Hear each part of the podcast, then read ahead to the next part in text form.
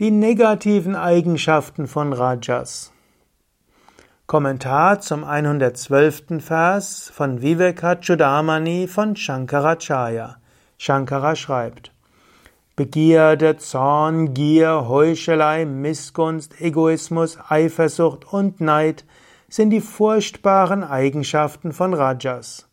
Aus diesen entstehen die menschlichen Neigungen. Deshalb ist Rajas die Ursache der Anhaftung an das irdische Leben.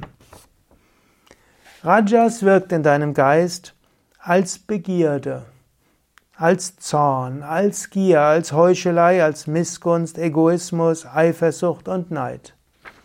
Und das kann helfen, das zu wissen.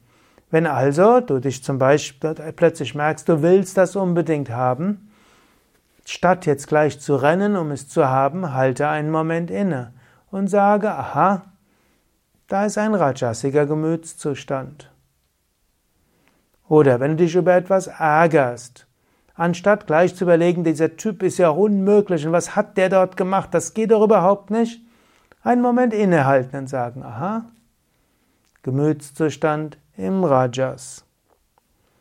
Oder wenn du irgendwo einen Menschen nicht magst, Miss Missgunst.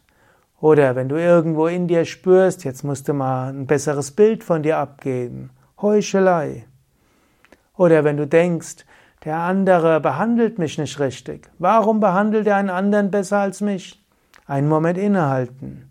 Ja, da ist gerade Neid und Eifersucht. All das sind rajasige Eigenschaften.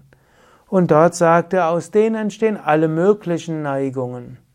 Und das ist die Ursache der Anhaftung an das irdische Leben. Krishna hat es mal so gesagt, Arjuna hat gefragt, warum ist der Mensch so verhaftet, obgleich er eigentlich etwas anderes will? Wie kommt der Mensch ins Leid?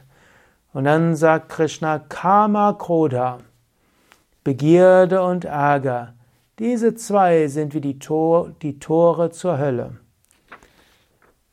Und so ist Rajas das, was uns haften lässt. Das ist das, was neues Karma schafft. Das ist der Grund für die Wiedergeburt und Grund für so viel Leiden.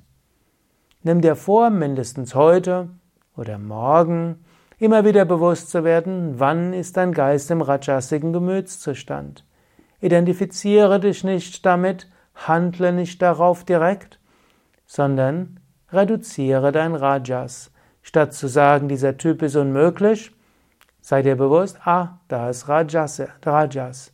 Wie kann ich Rajas überwinden? Nicht andere sind für deinen Gemütszustand zuständig, nicht die Situation.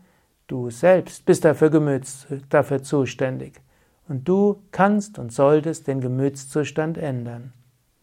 Probiere es und schreibe darüber, vielleicht in einem Kommentar, wie es dir gelungen ist.